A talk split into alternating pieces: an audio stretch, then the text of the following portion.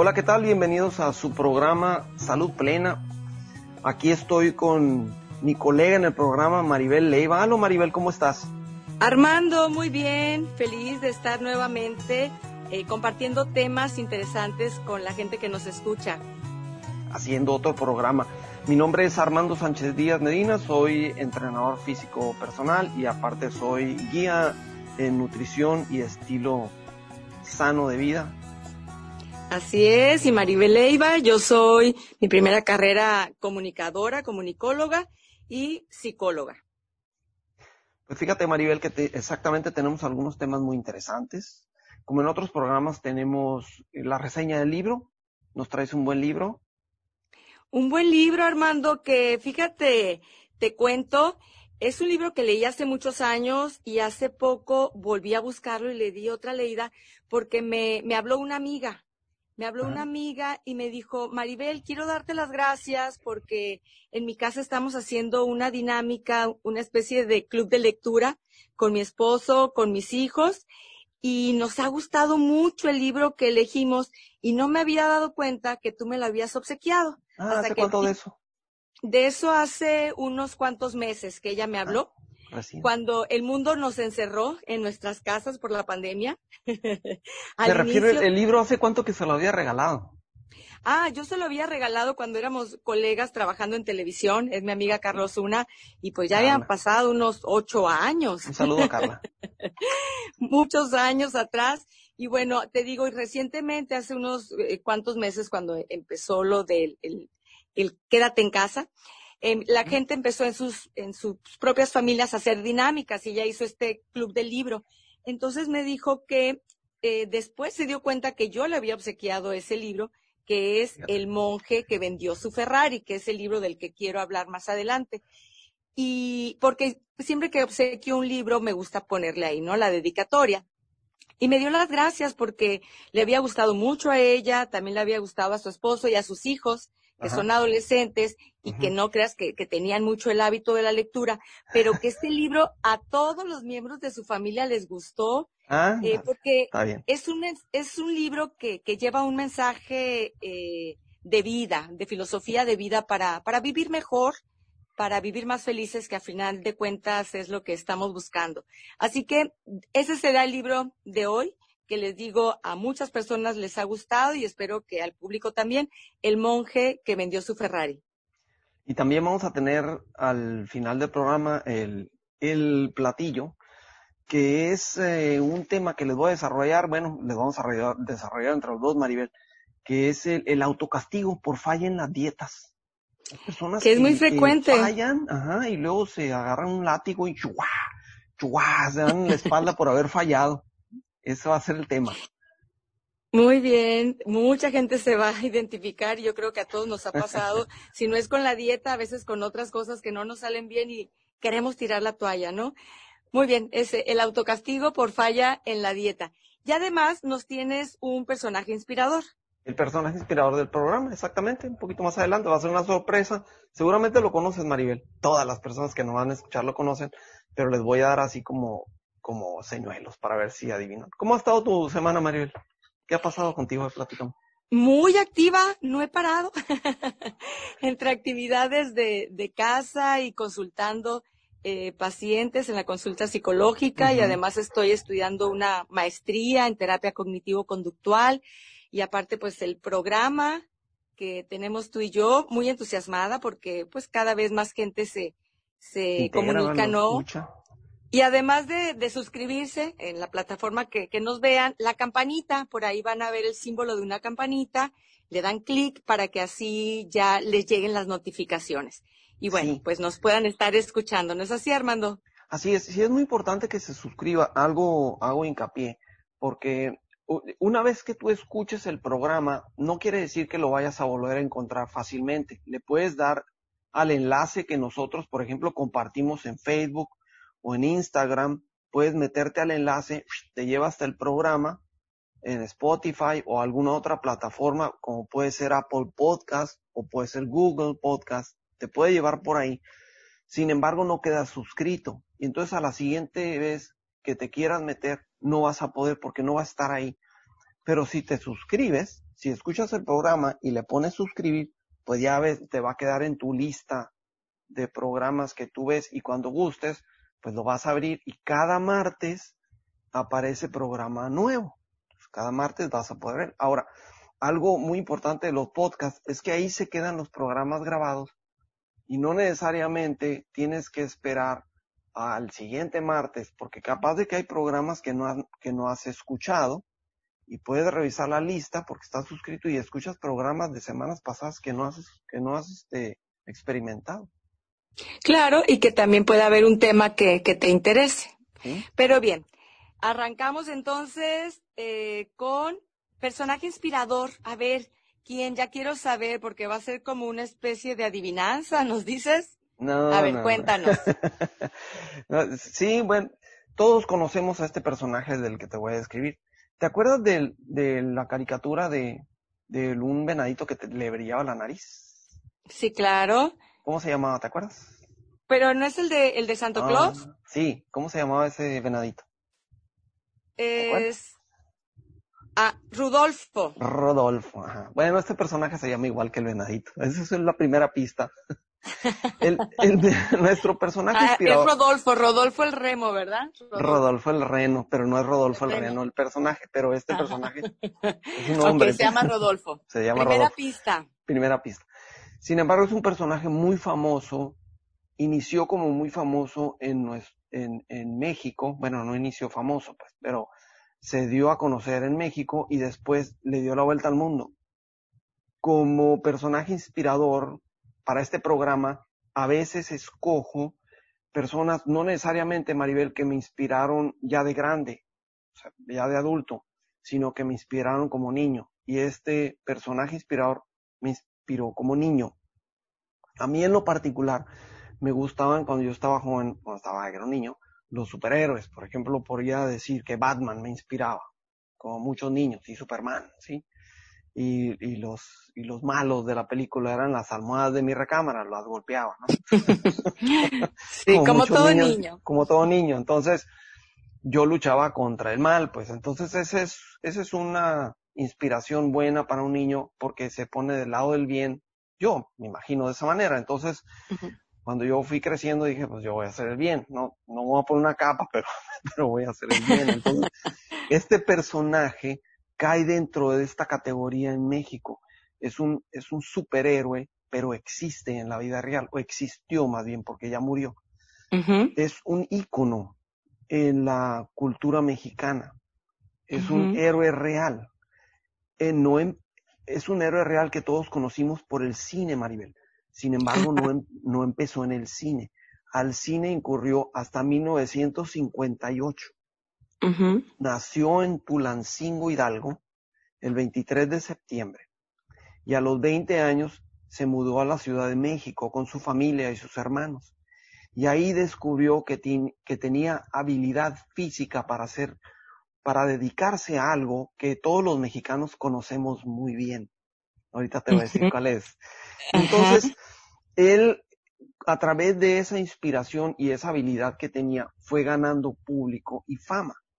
Después, con el nombre que, apor- que, que aportó, con el nombre que traía, entre comillas, como de superhéroe, un, un mexicano que hacía tiras cómicas, ¿te acuerdas de las, de las fotonovelas? Ahorita ya, Bueno, no- me no acuerdo de son los- normales. No, para comunes. nada, los fanis. Yo me acuerdo de los fanis, ¿no? Ajá, los fanis, pero te- recuerdas que había fotonovelas que lo abrías y estaba la foto de la persona. claro, sí. Ajá.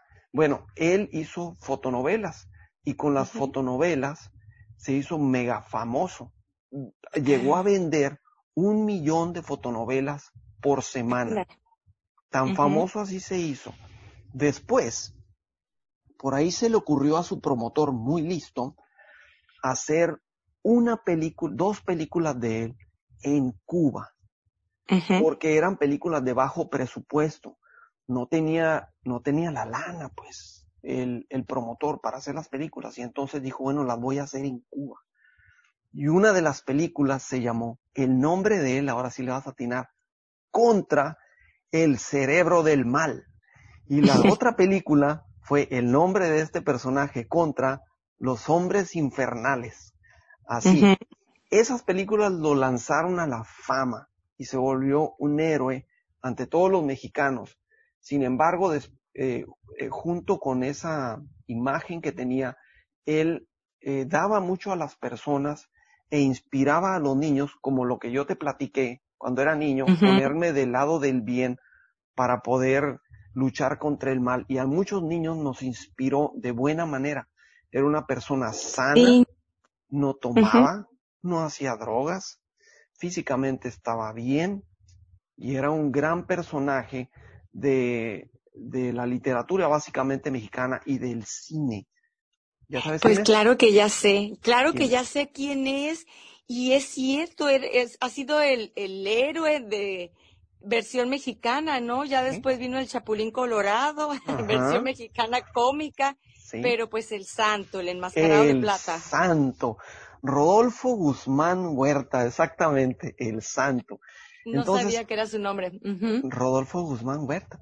Y si lo buscas en internet, ahí lo vas a encontrar. Es, es un héroe de la cultura mexicana. Y gracias a la proyección que tuvo en el cine, sus películas dieron la vuelta alrededor del mundo. De hecho, se consideran joyas en, en el cine europeo. Sí. Por el tipo de películas. El Santo era un personaje estarás de acuerdo conmigo que, y con los, bueno, es de esto, de esta manera lo describen, era un personaje entre un tipo luchador combinado con James Bond. Porque en las películas del santo, ¿a poco no traía su auto deportivo convertible? Ajá. Y luego como el James Bond peleaba contra malos super inteligentes que tenían instrumentos eh, modernos y tenían sofisticados. sofisticados era un James Bond y, y las personas lo conocían como el santo. Y en los cuadriláteros, ahí se perfiló, obvio, como, como eh, el campeón de la lucha libre. Y después, cuando se proyectó las películas, pues olvídate, el santo es el santo. Claro. único luchador. Fíjate, me, me, agrada la idea que nos hayas trasladado a la, a la época del santo, donde es cierto, fue un personaje muy significativo en, en, cierta época de, de, México y que claro, todos los niños querían ser el santo y tenían su máscara y daban patadas y demás. Así que es el personaje inspirador y sobre todo porque dices tú, en el mundo de la lucha, en el mundo del cine y con manteniendo siempre una responsabilidad hacia su persona, ¿no? Cuidando su persona, su salud, sus hábitos. Exactamente, eso inspiraba al público, una, un personaje hecho y derecho, y aunque fuera luchador, podrías decir es un luchador. No, para nada. El santo es el santo y es un super personaje que nos inspiró a muchos mexicanos. Ícono. A, ícono, a trabajar por el bien. Entonces, ese es nuestro personaje inspirador. Espero que les haya gustado. me encantó, me encantó que nos recordaras a, a, El Santo y sobre todo, bueno, no conocía su nombre, Rodolfo Guzmán Huerta. Así es, nos vas a platicar del libro, Maribel. Vamos a pasar al tema del libro, ¿qué te parece? Porque traes un libro bueno. Me parece muy bien, sí. Ya te comentaba que, bueno, pues a esta amiga, a Carlita le gustó mucho, a su familia también. Y fíjate que una de las expresiones que, que han surgido en torno al libro de, de Robin Sharma, este libro que es El monje que vendió su Ferrari, fue de Paulo Coelho, el famoso escritor eh, Paulo Coelho, el, monje que vendió su Ferrari. No, te va a gustar y además fíjate que es, es, de estos libros de bolsillo, de los cortitos, ¿eh? Sí. Es cortito. Es cortito, eh, ha sido hit en ventas, se ha, se ha traducido a, a muchos países, a muchas lenguas y bueno, realmente por eso a lo mejor puede ser que te suene y a nuestro público, aunque no lo haya leído, le suena porque sí, ha estado como altas ventas. sí me suena, lo, lo, he, lo he escuchado, lo, lo he visto, digo, cuando salió lo vi, pero nunca tuve la oportunidad y se me olvidó que existía, nunca tuve la oportunidad de, de comprarlo, quizás que me llegara y leerlo. Pero sí. Te decía que Pablo Coelho, este escritor, se refiere a este libro y a los libros de, de Robin Sharma como que son libros que, que han ayudado a vivir una vida extraordinaria. Así lo ha dicho este escritor.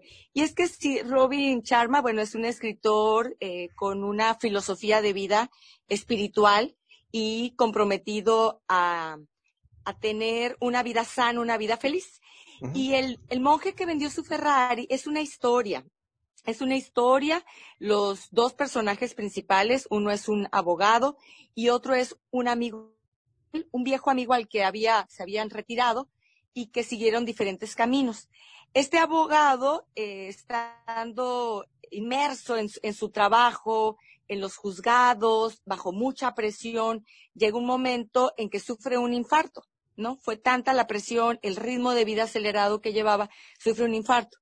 Y de ahí empieza la historia del libro, cómo él se reencuentra con este viejo amigo, las enseñanzas que este viejo amigo le comparte, este viejo amigo se había retirado como una especie de monje tibetano y empieza a introducirlo en, una filosofía de vida de el aquí y el ahora, de disfrutar de cada momento. Y lo interesante del libro es que en esos diálogos, en esas charlas entre amigas, hay una riqueza de, de reflexiones, de mensajes, a través de metáforas, a través de diferentes símbolos y metáforas, y vas comprendiendo cuáles son eh, los siete elementos que ahí, ahí mencionan para nosotros poder llevar esa vida extraordinaria. Entonces, me parece una, una lectura que puede serle de utilidad a muchas personas en un momento donde nos sentimos un poco estancados o en el ir y venir de la vida, estresados, como hacer una pausa y, y, reflexionar sobre qué es lo que realmente a mí me importa, a dónde quiero llegar y cómo puedo conseguirlo. Y te digo, de una manera amena, a través de esta historia, vas reflexionando sobre diferentes puntos de, de tu vida.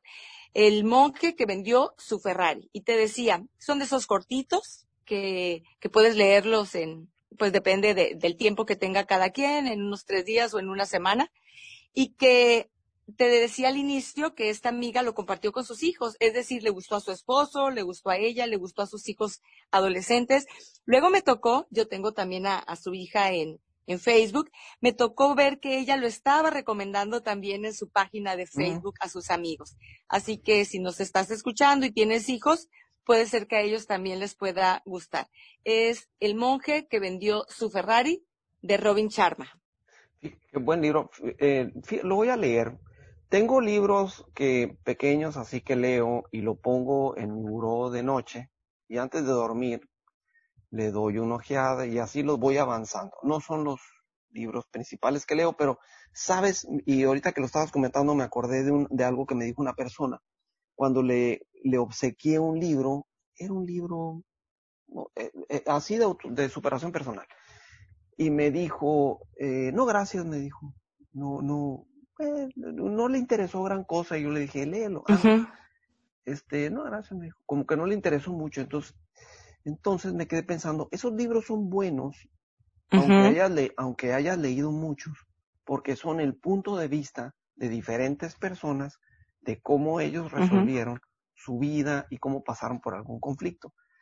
No, no todos son iguales, aunque es el mismo tema, no todos son iguales, pero cuando conocemos la opinión de una persona de cómo resolvió sus conflictos o cómo, cómo vive la vida de alguna manera, podemos copiar de esos y luego copiar de otros y así nos vamos. Entonces, esos libros de bolsillo, como les estás mencionando, es muy importante leerlos de vez en cuando. Sí, fíjate, a mí también me gusta leer a diferentes autores porque al final de cuentas cada quien se va a armar su propio criterio, ¿no? Uh -huh. Pero entre más información tienes, bueno, pues hay más herramientas de donde tú ya puedes tener tu punto de vista muy personal sobre la vida o cómo quieres llevarla. Así que, bueno, ahí está la recomendación el día de hoy. Y Armando, cuéntanos, el tema de hoy suena buenísimo, es algo que nos puede pasar a mucha gente y es esto del autocastigo por falla en dieta. Habla. Auto, sí, autocastigo por falla en dieta, Maribel, ¿qué tal? Este tema eh, lo pensé porque tuve una experiencia, bueno, he tenido varias experiencias con personas a las que les guío su plan de alimentación, pero hace mucho tuve una experiencia cuando yo tenía un gimnasio de una mujer que estaba llevando un plan de alimentación conmigo y resulta que eh, a, a, la semana de haberlo llevado perdió algo de peso y estuvo muy bien, pero luego después como que se descarriló de la dieta, pero no me dijo y cuando la pesé resulta que como en tres o cuatro días había subido como dos kilos. Cuando subes mucho en tan poco tiempo, regularmente es agua. Entonces ahí lo que me da a entender rápidamente, porque pasó un fin de semana, es que esta persona se fue a comer a restaurantes y debe haber comido comida muy salada y entonces se inflamó. Entonces la pesé y venía como dos kilos arriba, en tan poco como cuatro días. Entonces dijo, ay, se asustó y dije, híjole, como, ¿por qué tanto? Y que no sé qué. Entonces ya traté de explicarle por qué era, ¿no? Nomás métete otra vez a la dieta y haz lo que tengas que hacer. Pasó una semana, regresa y resulta que había bajado más de 5 kilos en una semana, lo cual a mí se me hizo demasiado. Entonces, ¿qué hizo? Y realmente concluí que se había autocastigado. No simplemente había hecho la dieta que yo le había dado, sino había dejado de comer. O sea, había hecho la dieta mal. Se había exagerado, se había ido del otro lado completamente. Y cuando la, la, le hice la entrevista, de alimentación, de sus costumbres, ya me, poco a poco me fue confirmando que precisamente había hecho eso, se había autocastigado por haber hecho mal las cosas. Ay, no. así es. Fíjate que sí, esto pues tú lo ves recurrentemente, ¿no? En, en tu profesión. Y, también en psicología a esto se le llama creencias irracionales. Y te voy a decir por qué. Porque, bueno, hay un, autor, un psicólogo del enfoque cognitivo-conductual precisamente, que él enlistó cuáles eran las creencias irracionales más frecuentes en los seres humanos. Y entre una de ellas está esta de creer que tengo que hacerlo todo bien, casi perfecto. Es una creencia que muchos tenemos, a veces de manera inconsciente, pero es de, tengo que hacerlo todo muy bien, como que no nos queremos permitir las fallas, ¿no? Me imagino que tal vez se puede tener porque vemos que hay personas que son muy exitosas y hacen cosas muy bien, entonces eh, creemos que tenemos que hacer las cosas tan bien como ellos para poder lograr eso. Sí, claro, porque también tenemos esta tendencia a estarnos comparando con los otros. Exactamente. Tenemos esta tendencia de, de estar viendo al otro para a ver entonces cómo estoy yo. Sí, pero entonces esta creencia es, es parte de muchas personas. No tengo que hacerlo todo muy bien, casi perfecto. Bien, y cuando entra esa creencia, cuando estamos en un proceso de cambio hacia algo y vemos una falla, entra esta creencia, es que ya fallé, tengo que hacerlo muy bien, no sirvo, ¿no? A veces no, no nos lo decimos tan directamente como esto, pero es una manera de decir, eh, ya, tiro la toalla, como decimos en, la, dieta, en el ejercicio, lo tiro, ¿no? En el deporte. Y, quiero volver a empezar y es donde digo, no, no, no, ya no sirve, entonces me, autocastigo, es decir, me porto muy mal porque la voy a volver a empezar en otra fecha, a lo mejor el, lunes, pero ya muy bien.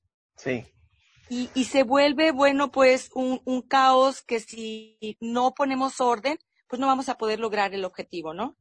Así es. Y en el caso de la dieta, Maribel, fíjate que las personas fallan cuando planean iniciar la dieta y no la inician.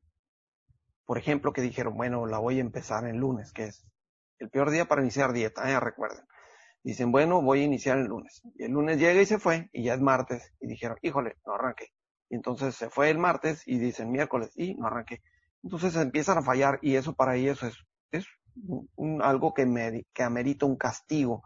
Y cuando van a arrancar la dieta, la dieta la arrancan exageradamente mal, o sea, demasiado baja en calorías, muy castigada. La otra de donde fallan es, por ejemplo, cuando hacen trampa. Están llevando el plan de alimentación bien y de repente, pues no sé, tal vez un viernes, un fin de semana, una reunión, se echaron unas chelitas, o en la reunión venía un pastelito y moles le entraron al pastel y no se quedaron a gusto con uno y pues le entraron otro pedazo y otro y entonces esa fue una falla y merece un castigo el día siguiente y el castigo es amarrarse el cinturón pero exageradamente. Y la otra es, es eh, por dejar la dieta simplemente, o sea, estarla llevando y de repente la dejan porque ya no pudieron y la dejan pero no solo por un día, sino por varios días. Cuando regresan, la, regresan a hacerla exageradamente. Entonces, el, el, el autocastigo es también hacer las cosas eh, de más. En el caso de la dieta, exagerar, o sea, dejar de comer. Y fíjate que hay ahorita una tendencia a esto del ayuno o los, o los planes de alimentación que te invitan a dejar de comer por varias horas. Eso se parece. El ayuno intermitente. Ajá, eso se parece al autocastigo. Tiene algunas ventajas, pero muchas desventajas psicológicamente para las personas que se, que se autocastigan con frecuencia. Sí, y, y, se utilizan las dos maneras que decías. Una puede ser eso de limitarme y ya no comer nada, ¿no? Me, me, castigo y me privo de alimento. Y la otra es me, me castigo. Ah, ya lo hiciste mal. Bueno, pues es que realmente tú no sirves para la dieta y entonces como de más. Ahora sí que ansiosamente, ¿no? Sí. Y, y en cualquiera de los dos casos, bueno, pues no se logra el resultado óptimo. Fíjate que lo que sí es importante saber es que hay tres insights, ya que estoy metiendo poco de psicología en todo esto, insights de, de la psicología que tiene que ver, el insight es el darme cuenta, ¿no? Uno es que nos perturbamos a nosotros mismos. Es decir, somos nosotros los que nos castigamos, nos perturbamos a nosotros mismos. El segundo insight es el de el cambio es posible el cambio es posible. Y el tercero es, se requiere de esfuerzo para el cambio. Y si las personas que están ya eh, con la decisión de llevar una dieta comprenden esto, de que se va a requerir un esfuerzo. Cualquier situación que nosotros queramos obtener, cualquier meta, pues lleva un camino. Eh, por eso es un proceso. Proceso significa tiempo. Y puede haber en ese camino, puede haber hoyitos o puede haber turbulencia o no puede estar muy parejo el piso, no importa. Eh, si tienes ahí una turbulencia, si te caes en un hoyo, un resbalón, te levantas y continúas. Pero el, el trabajo aquí es continuar, persistir, no buscando la, la excelencia, pero sí que sean más eh, los puntos a favor que las fallas, obviamente. A ver, por ejemplo, Armando, en tu caso, las personas que logran los que sí logran llegar a su, a su meta, el objetivo, su peso deseado, ¿cómo lo hicieron? a través de fallas, sí. La falla es, es común en las personas. Cuando están llevando un plan de alimentación, eso significa, no, no es solo el plan lo importante. Lo más importante es lo que rodea el plan. Cualquier nutricionista, nutriólogo, lo que gustes, te puede dar una dieta impresa en un papel o te la puede mandar por correo pero no significa nada, eso no sirve absolutamente de nada si no corriges todo lo que va a rodear a eso. ¿Qué es lo que rodea? Pues tus costumbres, hacerle el espacio, ubicar las horas, tener la comida que vas a comer a la mano, organizarte. Entonces son muchas cosas que no involucran un simple papel o un correo electrónico donde venía ese, esa dieta. Y todas esas cosas que que influyen para que todas las cosas bien, alguna puede fallar, ¿sí? Se te puede recorrer un horario, puede ser que no tuvieras una cosa para preparar la alimentación, puede ser que te hayan invitado a alguna parte y no lo tenías considerado y ahí tuviste que comer algo, adaptarte. Todas esas son piedritas en el camino o baches que vas a tener que ir sondeando. Y lo mismo, Maribel, pasa, por ejemplo, con el ejercicio. Se autocastigan también las personas cuando fallan en el ejercicio porque la dieta y a veces el ejercicio vienen juntos. Y cuando la persona eh, falla en el ejercicio, me ha tocado ver personas en, el gimnasio, ahorita se me vino la mente de una persona que viene a un gimnasio, que estaba haciendo el doble de ejercicio de lo que lo voy a hacer regularmente y traía un traje sauna puesto y era verano y entonces se estaba dando coloquialmente como se dice un carrillón y entonces cuando me acerqué y le pregunto oye qué está pasando o sea por qué te está maltratando tanto y es que el fin de semana me dio un atracón de comida y no hice mm. ejercicio porque me fui de vacaciones y ahora estoy haciendo el doble o el triple. Eso es un autocastigo. Y no sirve. No, para nada, para, no sirve absolutamente para nada. Ahora lo que quiero platicarles, Maribel, es de cuál es la solución cuando las personas caen en ese bache de la alimentación o caen en el bache del ejercicio. En el caso de la alimentación, es como, tenemos que comprenderlo y también el ejercicio, es como cuando vas por autopista. Imagínate que vas por una carretera y, y como que te sales un poquito porque viste un bache o un hoyo, le sacaste la vuelta y a lo mejor bajaste un poquito la rueda, pisaste la orilla de la carretera. ¿Qué es lo más conveniente? Tranquilamente doblar las ruedas y meterte despacito nuevamente a la carretera. Esa es la recomendación.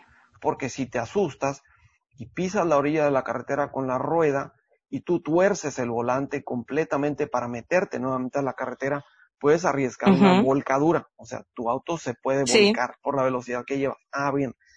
En la aplicación de la dieta te tienes que imaginar que es igual y en el ejercicio también.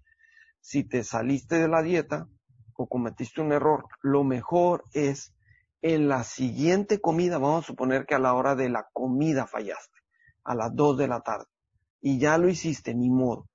La siguiente comida es la cena. ¿Qué haces en la cena? tomas el plan de alimentación que te dio tu nutricionista y lo haces tal cual. No haces ningún cambio, ni recortas calorías, ni dejas de cenar. Simplemente tuerces poquito las llantas para volver a meterte al camino que llevabas. Entonces, tomas la cena y la haces exactamente como venía en el plan y te vuelves a meter. Y de ahí que sigue, pues el desayuno. En el caso del ejercicio, ¿Qué haces? Por ejemplo, si dejaste de hacer ejercicio, no sé, se te fue una semana, cuando regreses a hacer ejercicio no vas a hacer el doble. Si tú ya tienes un plan de ejercicio, te vas a meter exactamente al plan, a lo que tocaba ese día. Vamos a suponer que fallaste varios días, incluyendo el lunes, y el martes te toca eh, rutina de ejercicio. ¿Qué haces el martes? Pues simplemente haces lo que te toca y punto. Te vuelves a meter el caminito. Vamos a suponer, y ahora voy a exagerar, Maribel, vamos a suponer que el miércoles te tocaba descansar y es miércoles y fallaste el martes. ¿Qué vas a hacer el miércoles? Pues te toca descansar. Así como dice el plan, lo vas a descansar porque significa meterte al camino nuevamente y el jueves ya te tocará hacer ejercicio. ¿Qué tal? Excelente. Es decir, perdónate y continúa con tu objetivo. ¿No? Exactamente. Es, es perdonarnos las fallas, es lo que te decía, es una manera irracional pensar que yo voy a actuar igual que una máquina, igual que un robot, igual que una computadora, que le pones un programa y que lo va a hacer perfecto. No. Me encantó eso que dijiste. Somos seres humanos, que no se nos sí, perdónate, ándale, por ahí va. Sí, perdónate, perdónate y vuélvete a meter al, al carril, como dijiste tú, eh, de esta manera suave y, y, nuevamente hacia donde vas, tu camino hacia tu meta, ¿no?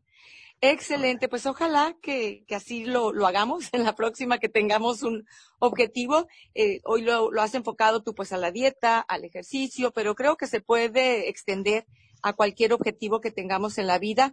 Y es que comprender esto, Armando, cualquier proceso de cambio hay que tomar en cuenta que hay recaídas.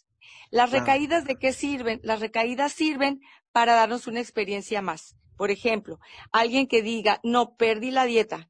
Bueno, no te autocastigues, mejor reflexiona, ¿qué es lo que te hizo perder? Pues alguien puede decir, me hizo perder que tuve una reunión y no, y no previne, es decir, no me fui ya cenado, llegué con hambre. Ah, bueno, pues para la próxima ya aprendiste algo, ya aprendiste que tú puedes fallar a tu dieta cuando te invitan a una reunión. Entonces, eh, si vuelve a suceder algo, ya sabes qué hacer, ¿no? Alguien dirá, pues me llevo mi parte de lo que me corresponde de la dieta, o ya lo ceno, y cuando llego allá ya no, ya no tengo hambre, me llevo mi botellita de agua. Es decir, aprendemos de las recaídas también para no volver a cometerlas. ¿Y, ¿Y qué pasa si vuelvo a cometerla? Ya no van a ser recaídas, ya la idea será que sean pequeños resbalones pero así es como vamos aprendiendo. Exactamente. Sí, lo vas, lo Cuando nosotros vemos, claro, cuando nosotros vemos a, a humanos que hacen acciones que nos parecen infrahumanas, ¿no? No sé, se me ocurre, por ejemplo, extraordinarias, así es. Eh, por ejemplo, pienso en los acróbatas eh, chinos. No sé si te ha tocado ver estos espectáculos, ¿no? De los acróbatas chinos que es una perfección de coordinación, ritmo, y dices, ¿cómo logran eso? Increíble. ¿Cómo lo lograron? pues lo lograron con la práctica diaria y seguramente a la primera no le salió ni a la segunda ni a la tercera. Es práctica, práctica, pero seguían con su visión hacia la meta, qué es lo que quiero lograr. Y, y de esa manera es como se logra todo, ¿no? Poco a poco, este, con nuestras limitaciones humanas, pero podemos conseguirlo. Así es, ir aprendiendo en el camino, sortearlo y, y no autocastigarse, como decía el tema de este, de este programa. Pues espero que, que los temas que les manejamos les hayan dejado algo bueno. Yo supongo que sí, es, los escogemos bien y, y, el, y los próximos programas les traeremos más temas interesantes. Así es, Armando, un gusto estar nuevamente contigo y con toda la gente que nos escucha. Abrazo para todos, pásenla muy bien. Y bueno, nos escuchamos eh, en la próxima emisión de Vida Sana con Armando Sánchez Díaz y Maribel Leiva. Ok, si quieres vuelvo a decir porque es salud plena. ¿Y qué dije? Vida, Vida plena. sana.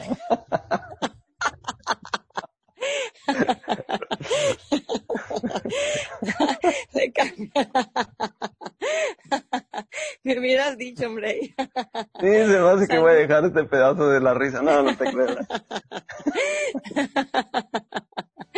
Oye, con tantos programas parecidos, con nombres parecidos, Salud Plena, Armando Sánchez Díaz y su servidora muy humana que comete errores. Está bien, nos vemos hasta la próxima. Y, y, no por eso voy a tirar la toalla y voy a dejar el programa. Vamos que a no. adelante. hasta pronto. Hasta pronto, pásenla bien.